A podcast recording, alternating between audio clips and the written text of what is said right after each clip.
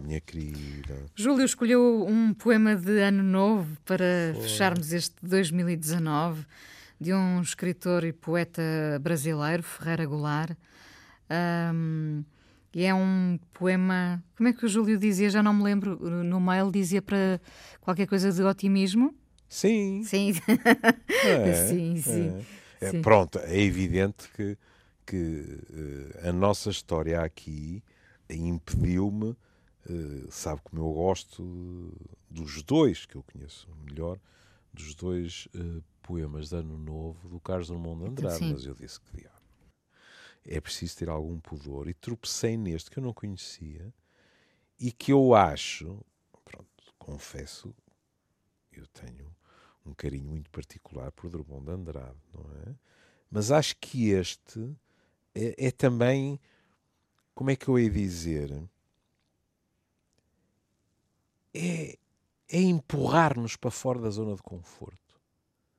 Que mais não seja, E fazer-nos bastava, pensar um não bocadinho. é? claro. Bastava o último parênteses, não acha? O último não, é o único parênteses do, do, do poema, não é? Eh, quer que eu diga? Sim, vamos Pronto. a isso. Chama-se Ano Novo. Meia-noite. Fim de um ano, início de outro. Olho o céu. Nenhum indício. Olho o céu. O abismo vence o olhar. O mesmo espantoso silêncio da Via Láctea, feito um ectoplasma sobre a minha cabeça. Nada ali indica que um ano novo começa. E não começa nem no céu nem no chão do planeta começa no coração. Começa com uma esperança de vida melhor que entre os astros não se escuta, nem se vê, nem pode haver. Que isso é coisa de homem. Esse bicho estelar que sonha e luta. E este e luta está entre parênteses. Ou seja, começa dentro de nós, não é? É. Não tem que ser. Só pode começar. Só pode começar dentro de nós e eh, podemos dizer que, que não há nenhuma hora que determine esse início. Exatamente. Bom, olhando para o calendário, efetivamente sabemos que é ali que começa Uhum. o novo ano, mas, mas essa mudança tem que acontecer dentro de nós. É verdade. É verdade. E se não Não é? lutarmos, Eh, até eh, pode não acontecer. Como é aquele verbo espantoso que o, que o Drummond de Andrade utiliza? Eh, está cochilando dentro de si, ou coisa assim, Sim, lembra-se? sim, É, sim, sim. Cochilar. Já aqui o Eh, trouxemos. Pronto, já sim. aqui o trouxemos, não é? Mas, eh, e repara, não há aqui nada, por exemplo, de, de negação da transcendência, seja o que for. Não, eu não leio nada ao poema assim. Eh, o que não podemos é estar à espera de sinais e muito menos empurrões, seja dos astros, seja dos deuses, seja em termos gerais, na minha opinião, dos outros, embora os outros possam ajudar muito a que nós nos ponhamos em movimento, não é? Se as coisas não partirem de nós. É curioso que tenha dito isso, porque de facto nós às vezes empurramos para os, para os astros, para outras É. constelações, a nossa possibilidade de mudança, não é? É, é. O que também é, é, é tão antigo como nós. Nós somos um animal supersticioso. E somos um animal. Somos. Somos. Somos, Somos, somos animais. Claro. Pronto. Somos animais. Somos os únicos, obviamente, que somos supersticiosos porque temos consciência da sorte e do azar, não é? Sim, penso que sim. Quer dizer, eh, não, não, não me quero. Não me quero aventurar por áreas que não conheço, mas Ou será que o leão acha que teve sorte de cada Pois vez é, que consegue pois uma é, não- presa? Não, faço Pois. a mínima ideia, Pois. não é? Ou, ou eventualmente o leão põe uma t-shirt especial quando acha que, que vai ter uma boa caçada. Não, é? Não estamos a falar do Sporting, não. Não, Não, não, ah, nada não, disso. Nada credo, disso. nem pensar nisso. é? Como já lhe disse, eu, por exemplo, como, como também é, é- é tão habitual, sobretudo nos mais novos, eu, eu tinha rituais para determinados exames. Havia. É muito vulgar, por exemplo. Há gente que tem a gravata para correr bem as conferências e eu tinha uma camisa para, para exames que eu estava. Lá está, que eu estava mais atrapalhado. Mais valia ter estudado mais, não é? Mas pronto, eu tinha confiança na camisa. E nós não somos honestos na apreciação. Pois, porque nós, nós de facto temos essa consciência do nosso lado, não é? No, no fundo, quando o Júlio está a dizer para testes em que eu estava mais atrapalhado, tinha perfeita consciência que, não, mais, que não estava suficientemente preparado. E depois, na avaliação, nós não somos isentos, que é, corre bem, ah, ganda camisa. Corre mal, isso vai para o caixote lixo e não entra na estatística normalmente. É assim, pergunta às pessoas hum, em relação ao verão de São Martinho. A maioria das pessoas dir-lhe-ão, ah pá, é espantoso, pá, como aquilo é inexplicável, mas realmente vem aquele bom tempo e tal. E, e, e olha, sei lá, este ano, provavelmente, nos últimos cinco anos, houve pelo menos dois em que choveu a cântaros. Mas como isso não entra na tradição, isso não é valorizado da mesma maneira. Pronto. E assim podemos manter o verão de São Martinho ou a sua esferográfica favorita, não é? Para qualquer coisa. Agora, ele diz isto de uma maneira quase telegráfica. É meia-noite. É. Fim de um ano, início do outro. Contra isto, nada a fazer. É exatamente isto. O ponteiro está ali e agora começam segundos e estamos num, num novo ano, não é? Agora, a Inês pode dizer assim: e não acha isso um bocadinho artificial? Então não acho. Em dois segundos pá, mudámos de ano. Mas mudámos verdadeiramente de quê? Não é? Mas não, repare, muitos de nós vão lá, lá fora, onde quer que uhum. seja, uh, olhar para o céu e de facto pedir qualquer coisa, não é? Ai, não, isso é outra coisa. Isso é simbolicamente como nós valorizamos aquele estremecer do ponteiro. Mas em termos do tempo das colheitas, o tempo das estações, etc., não aconteceu nada. Ponto final. Até, peço-lhe desculpa uh, pela, pela minha burrice. Desde logo, porque a contagem dos anos é artificial. Fomos nós quem inventámos. Não é?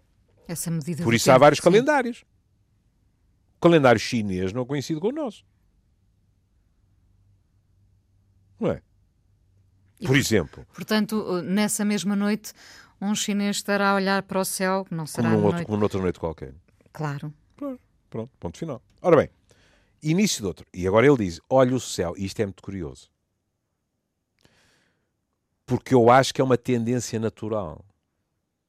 Eu outro dia li um artigo eh, que dizia assim, em termos gerais: é fascinante verificar como nós eh, vivemos tão fascinados pelos mistérios do cosmos e, no entanto, sob certos aspectos, sabemos mais do cosmos do que acontece no fundo do mar. E eu pensei e disse: isto não deixa de ser verdade, não é? Sim. é? Não há o mesmo valor simbólico em a Inês dizer assim: e agora vai partir uma expedição para uma outra galáxia, ou para Vênus, ou isto ou aquilo. E a Inês diz assim: e agora vai partir uma expedição para uns quilómetros para o fundo do mar para estudar um mundo de que nós sabemos pouquíssimo. É como se nós valorizássemos, eu acho que nem é como, que é mesmo assim, valorizássemos de uma outra forma o olhar para cima. Tem toda a razão. Não é? o que está destapado, mas ainda não se conhece inteiramente. É, é, é. No fundo, também porque temos algum pavor de, de, do, do, fundo, do, do, que é finito, não é? O fundo do mar será finito, não é? Sim, excetuando, excetuando se bem me lembro, o Asterix e os amigalhaços só tinham medo que o céu lhes caísse em cima, cima, da cabeça. Assim. Era assim, não era? Pronto. E portanto, ele olha ao céu e cá está. À espera de um sinal e isto também é clássico em todos nós, lembremos-nos do, do, Natal, não é? A estrela para os Reis Magos. É? Lá está. Um sinal. Olha o céu, nenhum indício. Pronto. Não há dicas, não há sinais, não há anúncios luminosos.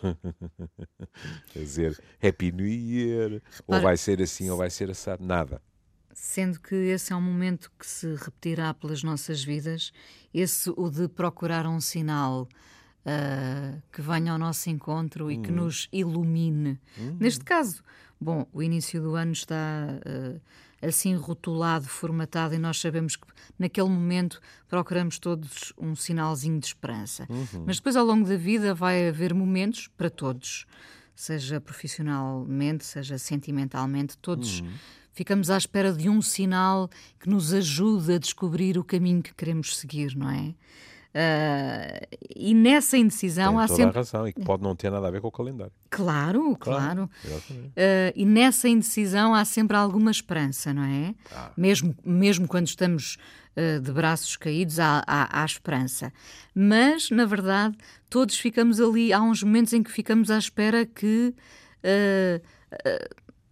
algo venha ter connosco e não o contrário e que, e que não sejamos nós a lutar pela descoberta desse sinal, não é?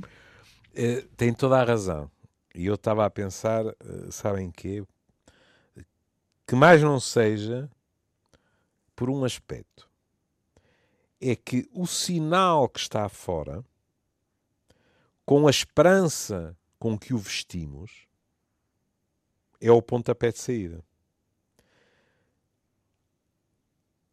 Debruçar-nos sobre nós mesmos em busca de um sinal pressupõe, a não ser que nós interpretemos como sinais eh, coisas eh, fisiológicas, como um soluço ou qualquer coisa desse género. Mas pressupõe. Sim, imaginar, piada, é? imaginar numa entrevista, digo, como é que isso lhe aconteceu? Olha, foi um soluço exatamente, e depois descobri que era por ali que tinha. Exatamente, exatamente. Pronto.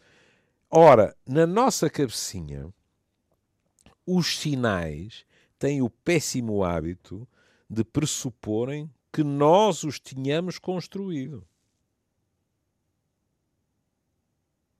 E agora, voltamos a uma coisa que falámos aqui há umas semanas, que é, mas nós podemos ter uma intuição, uma epifania, etc, etc. Também e, acontece. Acontece, não é? não é? E sem querer tirar o encanto disso, eu lembraria uh, a frase que, que aqui referimos de, de, um prémio Nobel, que já me esqueci o nome, que dizia, pois, mas essas intuições uh, acabam por ser é, reconhecimentos, ou seja, há uma acumulação de experiências uh, pequeninas, às vezes infraliminares, mas que juntando-se fazem com que de repente nós digamos: Ah, então é isto. E, é? portanto, a intuição não existe. Segundo ele, não, não. Pois, para ele não. Para ele não. Sabe o meu medo perfeitamente pânico de dizer nunca, sempre, uhum. etc. Não é? Bom, até porque acho que ainda não sabemos o suficiente para poder afirmar uma coisa dessas. Não é?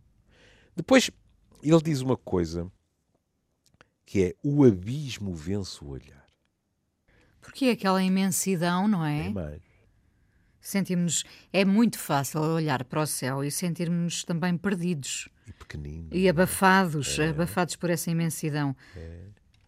É, é, é. E é muito curioso,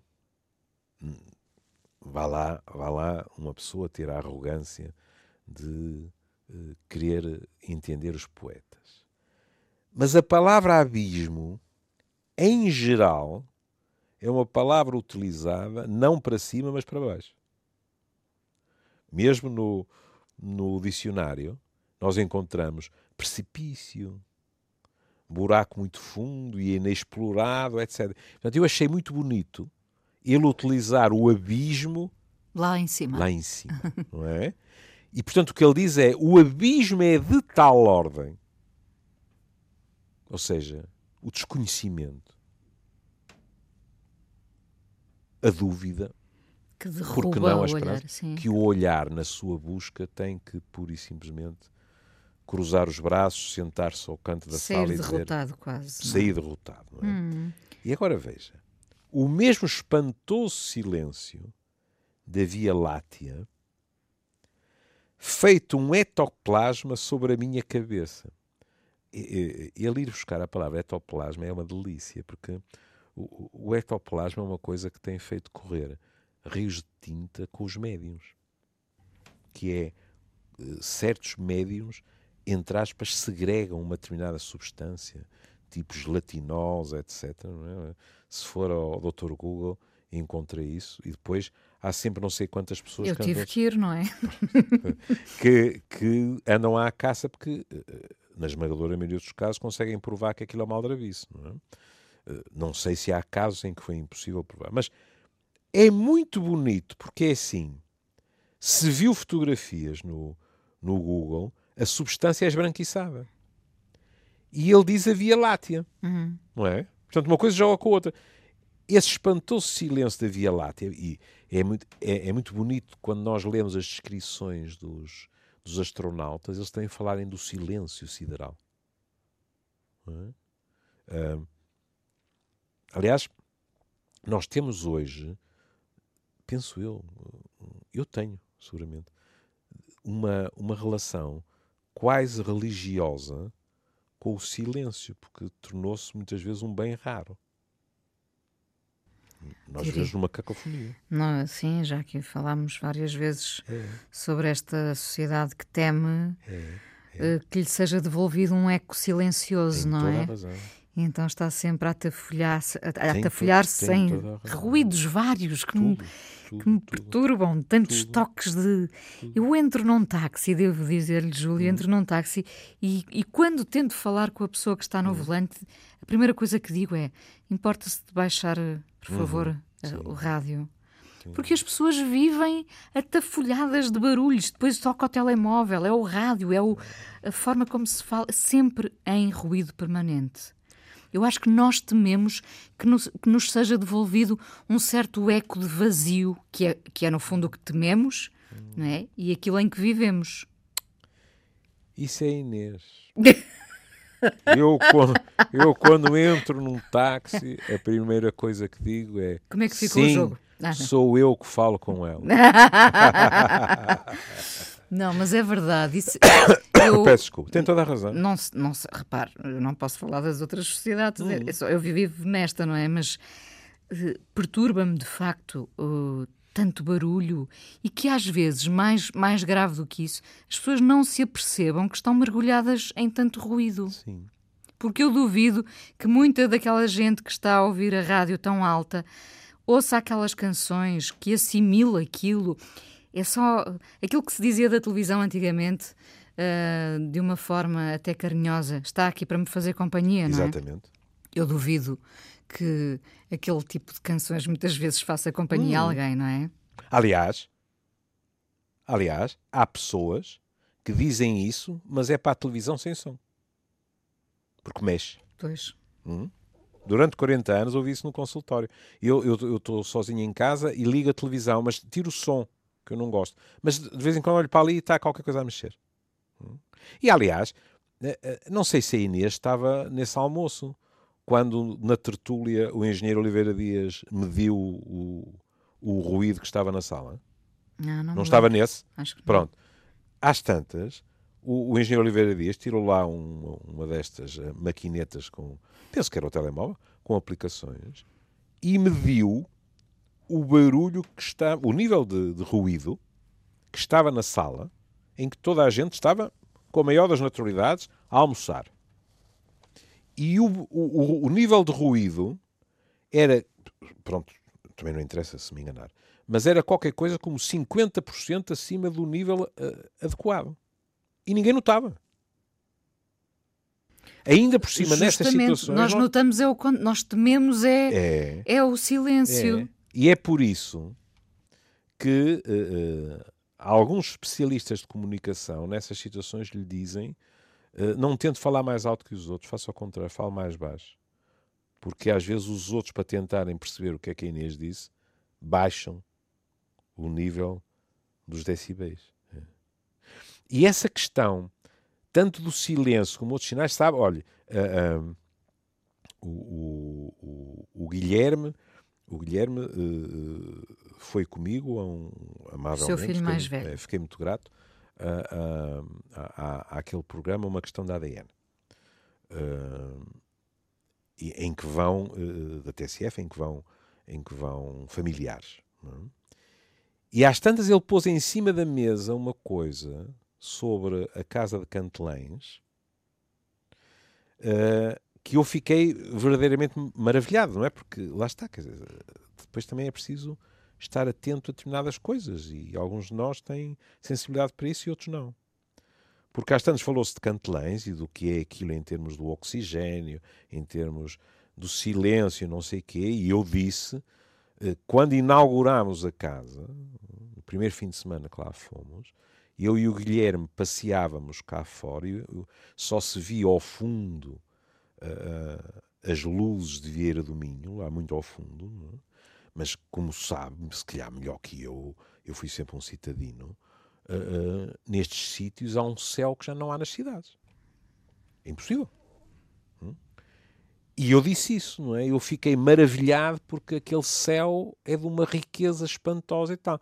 E o Guilherme acrescentou uma coisa que eu pensei, caramba, estou ali há 16 anos pô, e nunca reparei nisto. Porque o Guilherme disse, é, isso é verdade, mas com o luar nós podemos ver no chão as sombras das folhas das árvores, etc., que é uma coisa impensável numa cidade. Hum. E eu disse: epá, é verdade, eu é que nunca tinha reparado. Hum. Não é? Portanto, tudo isto, digamos assim, é algo que quem lá vive não repara, porque sempre foi assim, não é? E que para nós não só é estranho, como pode ser, de certa forma, angustiante, porque nós estamos tão habituados ao contrário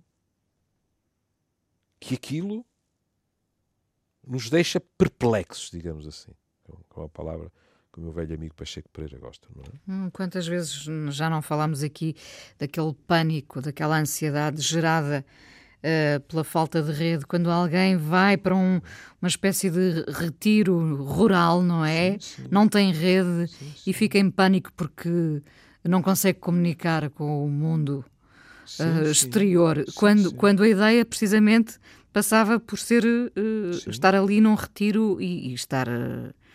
Enfim, em comunhão com a natureza, o que fosse, não é? Mas nós temos um pânico. Eu em Cantelães fartei-me de apreciar isso, porque, como sabe, em Cantelães dentro da casa não há rede. E há pessoas que ficam apavoradas, verdadeiramente apavoradas. apavoradas. Bom, ora bem, e o, o que é que ele acaba por dizer? Este ectoplasma sobre a minha cabeça, nada ali indica que um ano novo começa. É verdade. É, é, é não há nenhum desenho diferente, é não é? É uma noite como todas as outras. E agora ele começa a dirigir-se na nossa direção e não começa nem no céu nem no chão do planeta. Ou seja, não é lá em cima, não é cá em baixo. Começa no coração. Pronto. Se começa no coração, é o que Inês dizia. Pode ser dia 1 de janeiro, como pode ser 29 de fevereiro nos anos bissextos. o coração está lá a bater é evidente que agora, se quisermos cortar as unhas rentes, dizemos assim, o coração. Mas então o senhor ainda não lhe ensinaram que coisas dessas acontecem, mas é no cérebro. O coração é uma, uma mera bomba, está bem, mas em termos simbólicos, nós continuamos a ter um carinho eh, particular pelo coração. Portanto, o que ele está a dizer é, caríssimos, se estão à espera de tiros de partida para modificações no céu, na terra, onde quiserem, mas tudo o que seja de fora, esperem sentados para não se cansar. Não vai acontecer. Não vai acontecer. Quer dizer, pode acontecer, claro, pode acontecer, claro, mas. Pode acontecer, quer dizer. Até pode haver um estímulo tão desagradável exterior que modifica completamente a sua vida a partir daquele momento, não é? Mas não é disso que ele está a falar. Por exemplo, os rituais. Com todo o respeito e, como compreenderá, muito mais vezes ao longo da minha vida eu fui exceção do que regra. Quer dizer, eu passei a minha vida, uh, embora, como sabem, eu não sou de muito festas, mas com muita frequência tive em jantares de amigos em que grande parte da malta se põe em cima das cadeiras, com as uvas passas, com essas coisas todas. Tenho todo Lá o respeito está, por, um isso. Ritual e também uma questão de superstição. Aí está, é? não é? As passas, por exemplo, os desejos, tudo isso, não é? Pronto. Agora, uh, uh, o que acontece, segundo ele, é podem fazer essas coisas todas. Mas não é por aí. Tem de começar no coração. E ele depois vai explicar. Começa como? a esperança de vida melhor, ou seja, acho que 99,9% de nós, numa passagem de anos, espera que o próximo seja melhor que o anterior. Ou no mínimo, se o anterior foi magnífico. Seja igual. tão bom ou melhor. Pior. Pior é que não. Trezando a masoquismo, não é? Mas enfim. Mas o que ele vem dizer é isso. Vocês têm razão. Isso, isso é importante. Mas que entre os astros não se escuta, nem se vê, nem pode haver. Ou seja, a esperança é demasiado humana, se quiser, para não dizer exclusivamente humana, para nós estarmos à espera que do abismo de que ele falou surja a esperança. Na realidade, voltando à questão dos Reis Magos, o que surgiu no céu foi um sinal que os conduziu a quem encarnava a esperança, que era o menino. Hum? Não é porque podia ter aparecido Jesus no céu, não é? Nasci. Se me quiserem ver a Vivia ou Vivia Cores, vão a Belém. Mas já aqui estou. Não, não. Apareceu um indício de que algo tinha acontecido num determinado sítio. Portanto, ele diz: nem nos astros não se escuta, não sei, nem pode haver. E não pode haver porquê? Que isso é coisa de homem. Hum. Não é? A esperança da vida melhor é coisa de homem. E agora ele faz aqui, na minha opinião, um jogo de palavras muito bonito, porque ele diz: esse bicho estelar. Ele esteve a dizer que não podemos esperar do céu as respostas. E depois diz que nós somos um bicho estelar. E isto é uma imagem bonita. Sobretudo porque associa ao sonho. Ao sonho. E depois à luta entre parênteses. No fundo, que ele está a dizer é, uh, para a mudança acontecer, temos de querer, não é? É, e não basta sonhar. Sonhar é importantíssimo. É? Sonhar, fantasiar, alucinar, se quiser. Uh, pronto, isto aqui é de formação uh, do psiquiatra e também porque na última tertúlia andámos à volta disto. Quando nós perdemos a capacidade de sonhar, isto é um mau pronúncio em termos de saúde mental. É, é um indício que podemos estar a caminho da depressão. Quando perdemos a capacidade do sonho de sonhar. Do sonho, exatamente. É? Agora, o que ele acrescenta, e pôs entre parênteses, e tem piada, é que não basta sonhar. Perseguirmos os nossos sonhos, quiçá alcançá-los, pelo menos alguns deles, implica, já que estamos a falar de português do Brasil, meter o corpo dentro. Implica lutar. Lutar por eles. Em princípio, não nos são dados. Como é que se... Às vezes acontece. Hum. É? Como é que fiquei a pensar nisso? Como é que se percebe que o outro, porque nem sempre nós utilizamos uhum. propriamente a, a expressão uh, eu perdi a capacidade de sonhar, eu já não tenho sonhos. Como é que às vezes se percebe que, que esse alguém perdeu essa capacidade? Muitas vezes, repare que, como de costume, eu estou uh, a pisar ovos. É? Muitas vezes, uma das coisas que mais nos impressiona em alguém que está a deprimir é que está completamente acorrentado ao presente. Ou então, acorrentado ao presente e a ruminações sobre o passado. Mas o futuro. Mas sem esperanças de Exato. ver um desenlace. É, é. Sim. Por isso, muitas dessas pessoas vão utilizar uma expressão popular e dizem: Não vejo luz ao fundo do túnel. Porque essa expressão, luz ao fundo do túnel, é uma, na minha opinião, é uma bela expressão. Porquê? Porque uma pessoa, algum de nós, até muitas vezes por experiências infantis, algum de nós está muito entusiasmado com a hipótese de ter percorrer um túnel, um túnel escuro. às escuras. Não. Mas o que nós temos é um objetivo, é a luz lá ao fundo. Se quiser, é a mesma coisa que uh, estar no deserto, não é? E saber, pronto, que não é uma, uma alucinação, não. Está ali mesmo o oásis. E nós fazemos das fraquezas forças. Eu agora estava a pensar: o objetivo é chegar ao fundo do túnel ou chegar ao fundo do túnel iluminados? Eu acho que é chegar ao, ao fundo do túnel para recebermos a luz. Hum. Não é? A luz está lá. Agora, o que podemos é jogar com as palavras, e quando eu digo jogar com as palavras, uh, estou a ser infeliz. E passo a explicar porquê. Porque eu ia dizer, podemos jogar com as palavras e dizer assim, mas para atingir essa luz, é preciso que haja em nós uma luz interior. E porquê é que eu recuei? Porque ao dizer jogar com as palavras, posso estar a dar a, a sensação de que isto não é assim. E não, é verdade. Para que cheguemos a essa luz do fim do túnel, ou a Inês ainda tem uma chama. Como é que era o anúncio? Uma chama viva, onde quer que viva. Ainda tem uma chama, mesmo periclitante dentro de si, ou provavelmente já não consegue fazer o trajeto. Essa chama, se quiser chamar de esperança, chama. É isso. Não é? Mas ainda lá está. E há quem perca a chama, claro. Há. Pelo caminho, não é? Pelo caminho, às vezes é fácil perdê-la, não é?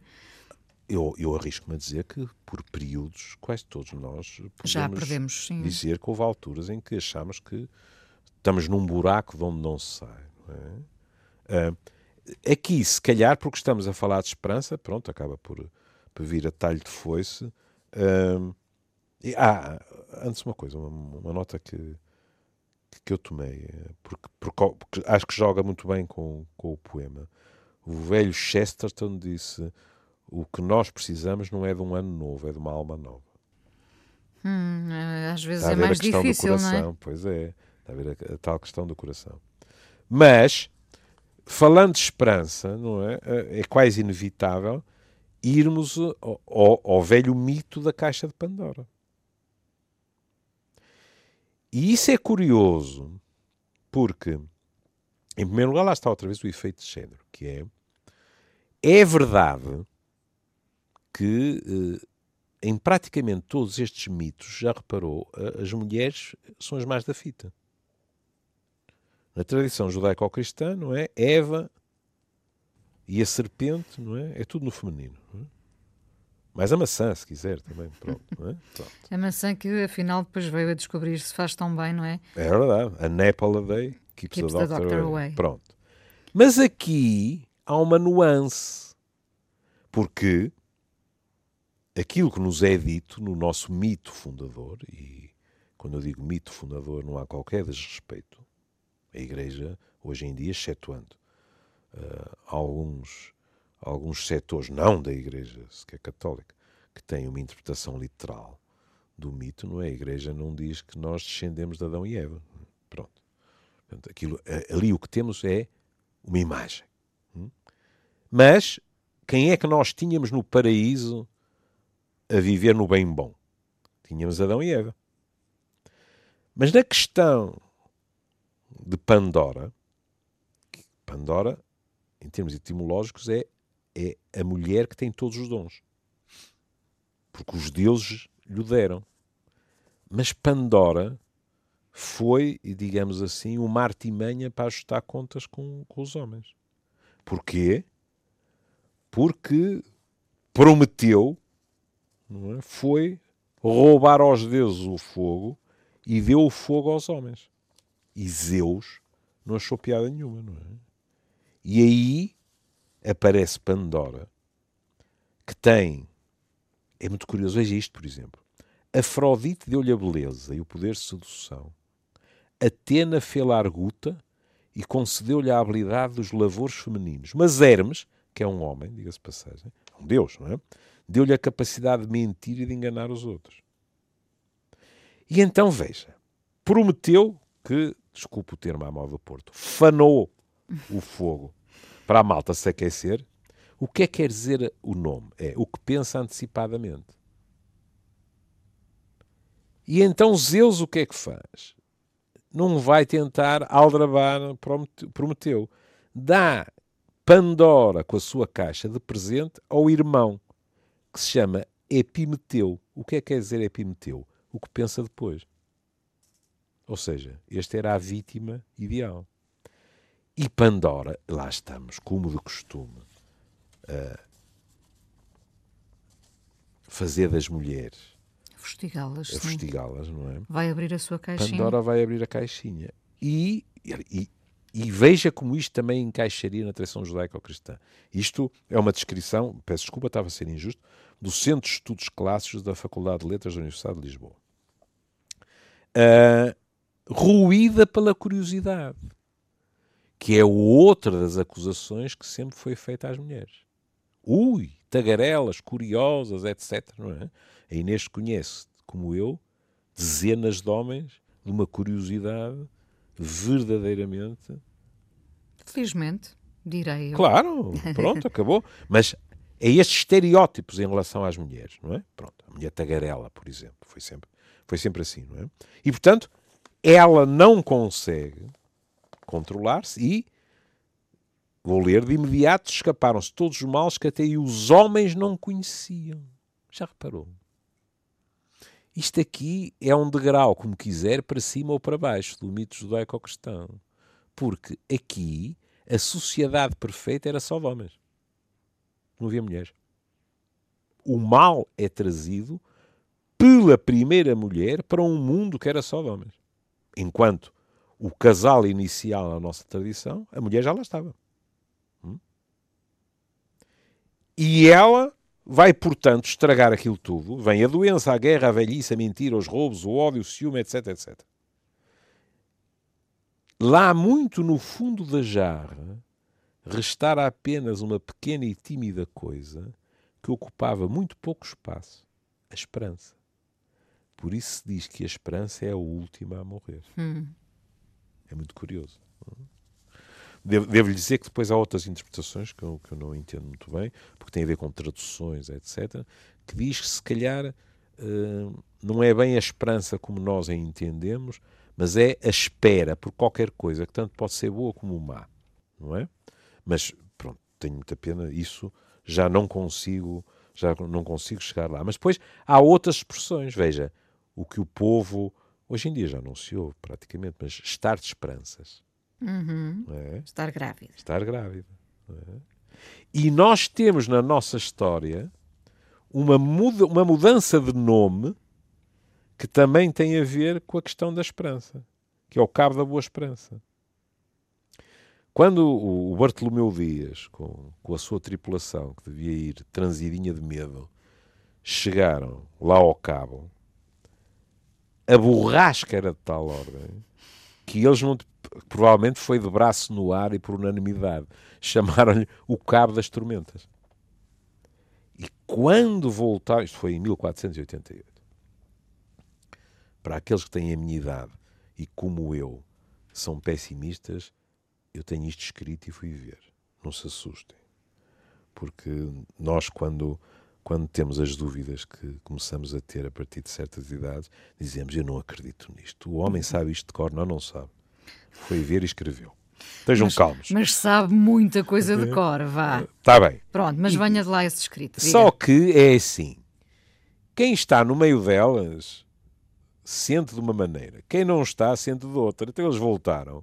E Dom João II disse: epá, mas dobrar este cabo, quase de certeza, significa que vamos conseguir chegar à Índia do outro lado. E então, manda quem pode, não é?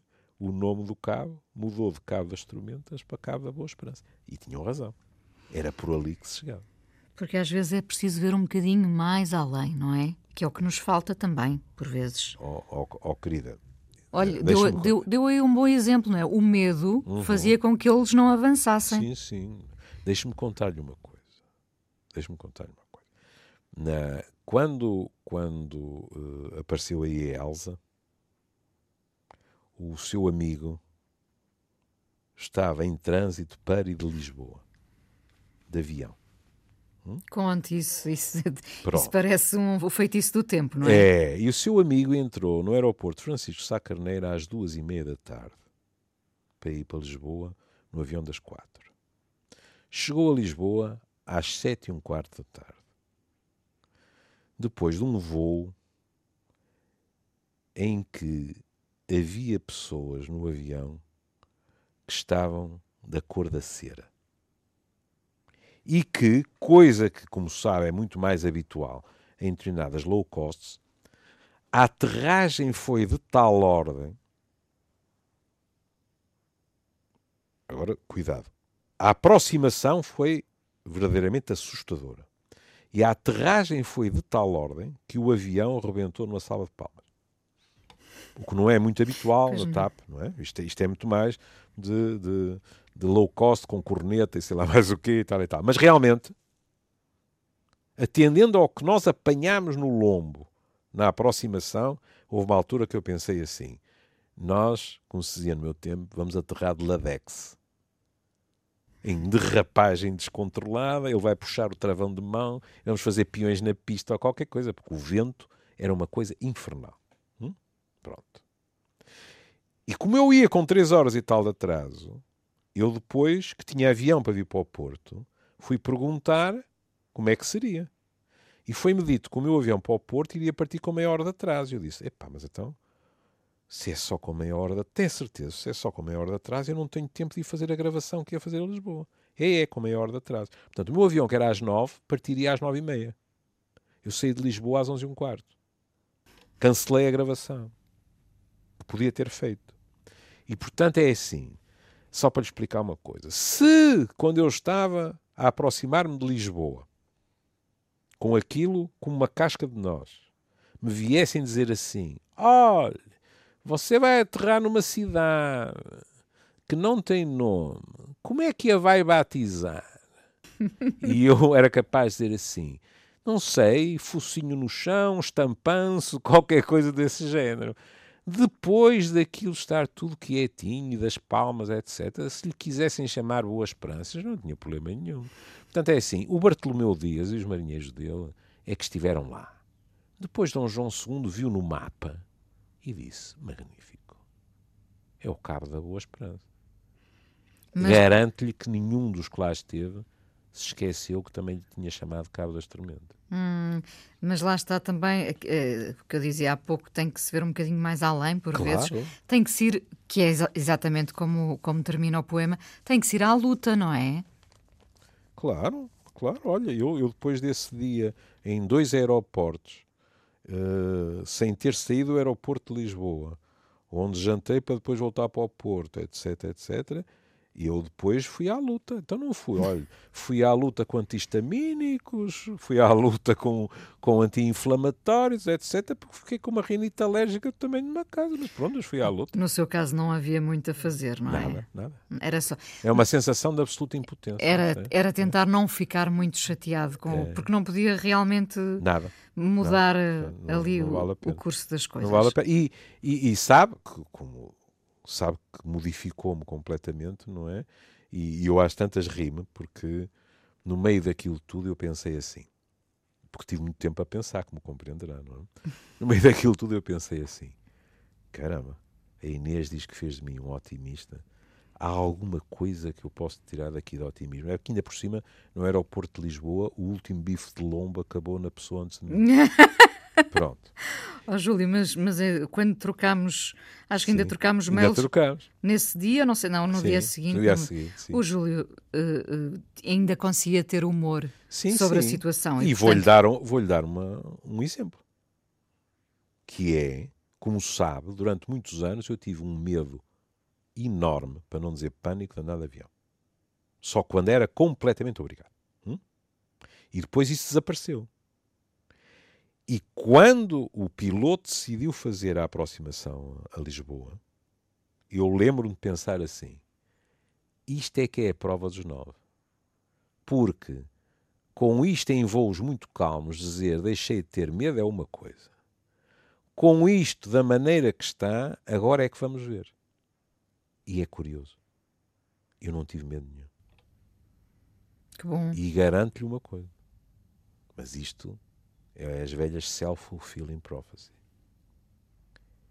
Eu, quando aterrei, e uh, uh, esta coisa das aplicações, etc, etc, de vez em quando tem piada porque permite-nos verificar até questões fisiológicas. E eu fui ao meu relógio e vi que estava com 61 de pulsação ou qualquer coisa, portanto, eu estava mesmo calmo. Hum. E isto é um facto. Depois vem a maneira como nós interpretamos o facto. E eu já, já não vou perder isto, percebe? E eu disse cá para mim, lá está, tu perdeste o medo porque as coisas que eram importantes para ti em termos da tribo, etc, etc, estão todas resolvidas e, portanto, é qualquer coisa que tu não tens aquela sensação, é pá, fica isto ou aquilo por cuidar, fica isto ou aquilo por tratar. Pronto, significa isto que me estou nas tintas? Nem pensar. Continuo a amar a vida. Mas há qualquer coisa que permite que eu esteja pacificado. Vamos então receber o novo ano Uh, que nos trouxe? Trouxe Elis Regina ah, com fascinação. Ah, uh, esperemos e, alguns fascínios. É? Muitos, é? muitos. É o nosso motor também, não é? Hum. Em forma de canções, de filmes, de jantares, de amigos. Venham de lá esses fascínios. Um beijinho, beijinho Júlio. Bom ano. Um bom ano para si e para todos. Thank you.